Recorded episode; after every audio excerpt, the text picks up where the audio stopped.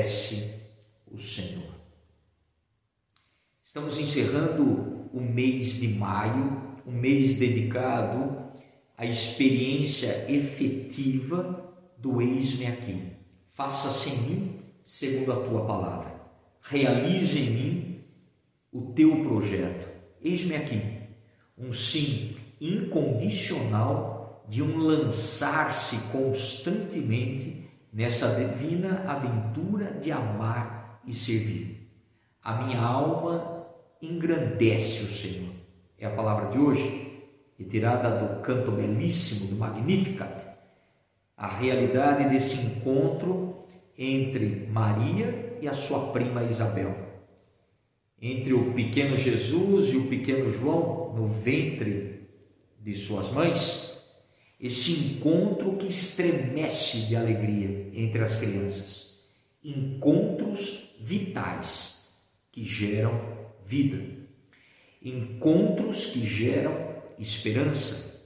Encontros que geram solidariedade. A capacidade de praticar a fé. A minha alma engrandece o Senhor e exulta o meu espírito em Deus, meu Salvador uma alegria plena que não significa ausência de momentos difíceis e de tristeza, mas significa fortaleza para enfrentá-los. Sentimento nobre e objetivo. Eu me engrandeço no Senhor. A minha alma, o meu interior busca o Senhor. Se engrandece diante dele. Não sou eu que estou no centro. Não sou eu que quero ser enaltecido, enaltecida. Não sou eu que quero aparecer.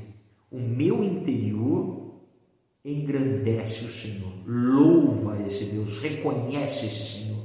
E é interessante que finalizamos o mês de maio, o evangelho de hoje, a festa de hoje da visitação de Maria e Isabel, coloca para você e para mim da nossa fé. Por exemplo, no nosso dia a dia, aonde nós buscamos engrandecer o nosso espírito? Será que no nosso dia a dia nós temos a capacidade de entender que é preciso que o meu ego diminua para que de fato Deus possa atravessar através de mim, enxergar nas pessoas com as quais eu me encontro no meu dia a dia? Será que eu tenho a capacidade de dizer: Eis-me aqui, pode contar comigo, Senhor? Pode contar comigo, com tudo que sou, com tudo que eu tenho, os meus pecados, as minhas imperfeições, mas conte comigo, Senhor. Eu estou à tua disposição, sem reservas. Quero ser teu instrumento. Será que temos essa capacidade? a capacidade que Maria teve de sair de onde ela estava, mais ou menos 100 quilômetros, numa região montanhosa, grávida, para ir servir a sua prima Isabel, que também estava grávida e precisava de ajuda? Será que nós temos essa sensibilidade cristã de percebermos a necessidade de quem está ao nosso lado? Será que nós conseguimos sair do nosso mundinho, sair da nossa zona de conforto para ajudar de fato quem precisa? Uma ajuda sem olhar a quem, mas simplesmente porque a minha vocação cristã é amar e servir? Temos essa capacidade? Aí nós começamos a perceber que a devoção mariana, seja ela qual for, é importante desde que me leve a essa reflexão e transforme a minha vida em atitude, porque a espiritualidade mariana não é um folclore espiritual, mas é uma atitude de vida cristã, é uma atitude concreta de uma resposta dada a Deus no serviço aos irmãos. A festa de hoje está aqui. Aí a gente entende o porquê que ela vai dizer a minha alma engrandece o Senhor. Porque é essa força interior de buscar a Deus e permitir Deus fazer em si a sua morada que dá fortaleza para mais servir.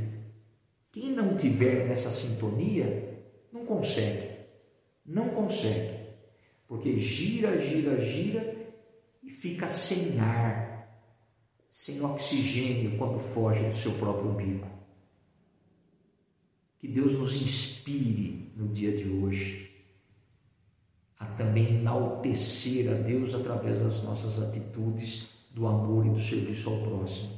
Que não sejamos homens e mulheres simplesmente de uma fé vazia, azeda, que é capaz de dizer: Ó, oh, pode contar comigo, hein? Somente quando me é favorável ou em quem me apetece. Não. Não sejamos homens e mulheres simplesmente de recitar um rosário, mas recitá-lo e aplicá-lo no nosso dia a dia.